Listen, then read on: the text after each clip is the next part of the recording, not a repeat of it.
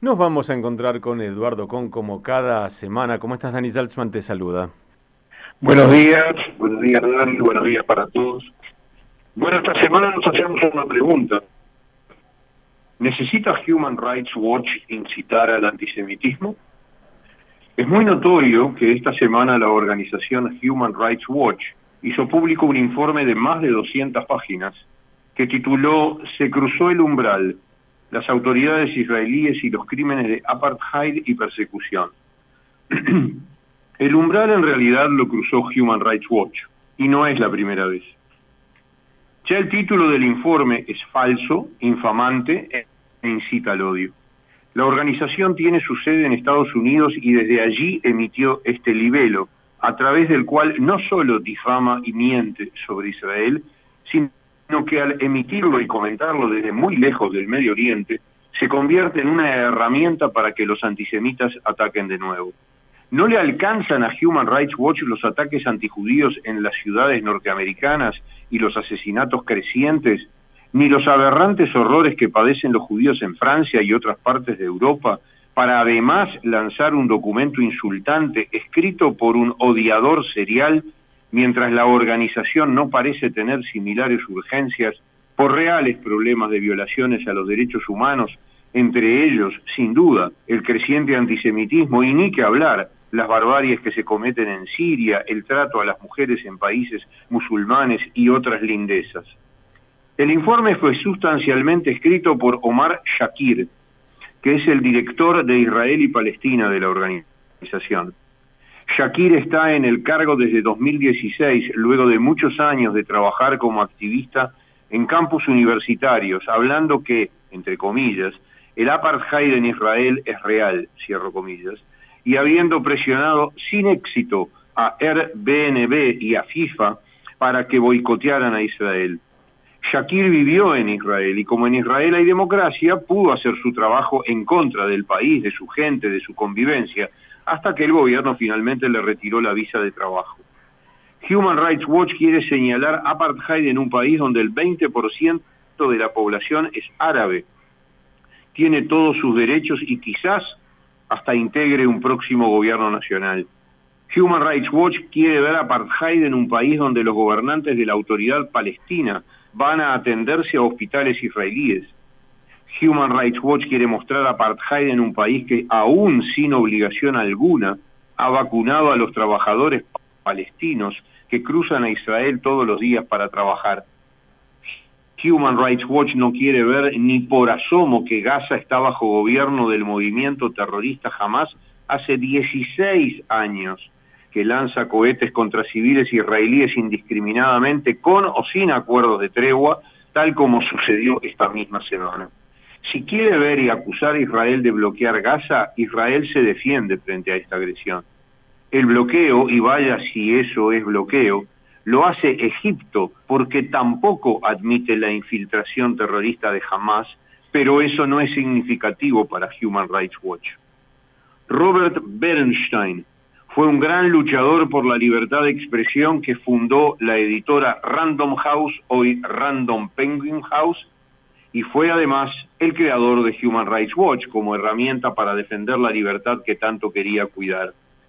Bernstein falleció en el 2019 a los 96 años. Diez años antes de fallecer, en 2009, Bernstein se enfrentó con la estructura de Human Rights Watch que él mismo había creado para combatir, entre otras cosas, la desinformación, y la acusó ya entonces de actuar en forma sesgada contra Israel les dijo que se buscaba todo el tiempo alguna falta en temas de derechos humanos contra Israel, pero se hacía silencio sobre otros países de la región que eran no solo regímenes autoritarios, sino que cometían atroces violaciones contra los derechos humanos. En ese entonces, los directores del directorio, ¿no? de Human Rights Watch ya se molestaron ni más ni menos que con el fundador de la organización, por decirles la verdad en la cara. E Israel ha seguido en la mira. ¿En busca de qué? ¿Qué cambio ha logrado alguna vez Human Rights Watch en Medio Oriente con alguno de sus informes? Ahora, en este nuevo compendio de acusaciones, Human Rights Watch acusa a Israel de que la ley del retorno demuestra la aplicación del apartheid.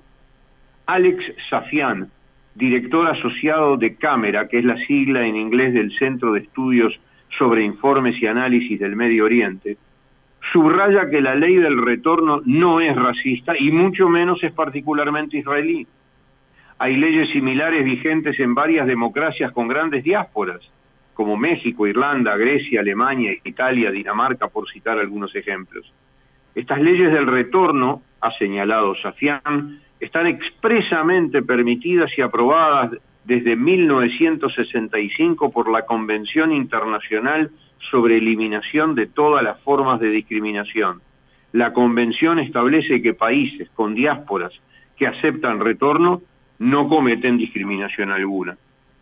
El politólogo y profesor de la Universidad de Barilán, Gerald Steinberg, es drástico y preciso respecto a la intencionalidad del informe de Human Rights Watch y dice, al trazar una línea directa con África del Sur y al etiquetar al Estado judío como inherentemente racista, el objetivo del informe es deslegitimar el concepto del derecho a la soberanía judía en temas como fronteras y políticas de Estado el régimen sudafricano se caracterizó por una institucionalizada deshumanización cruel y sistemática. En contraste con todo ello, y sin negar que existe un conflicto político, los ciudadanos no judíos que viven en Israel gozan de todos los derechos, incluyendo votar a sus representantes en el Parlamento.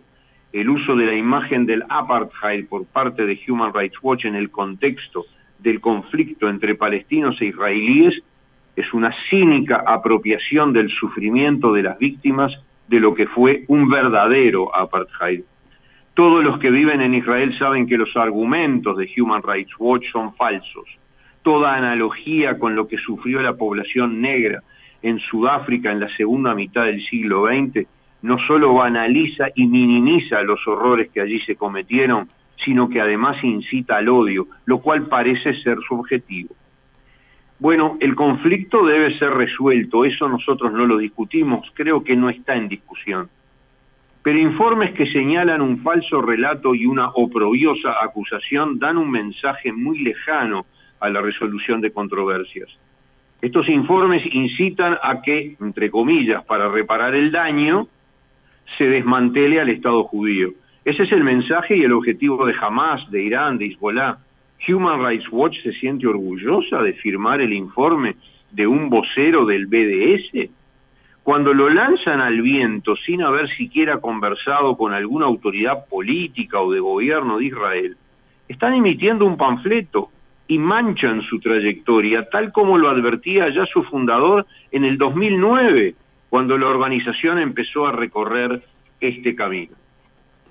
Queremos decir para finalizar que hemos sido testigos presenciales del trabajo de Human Rights Watch en América Latina.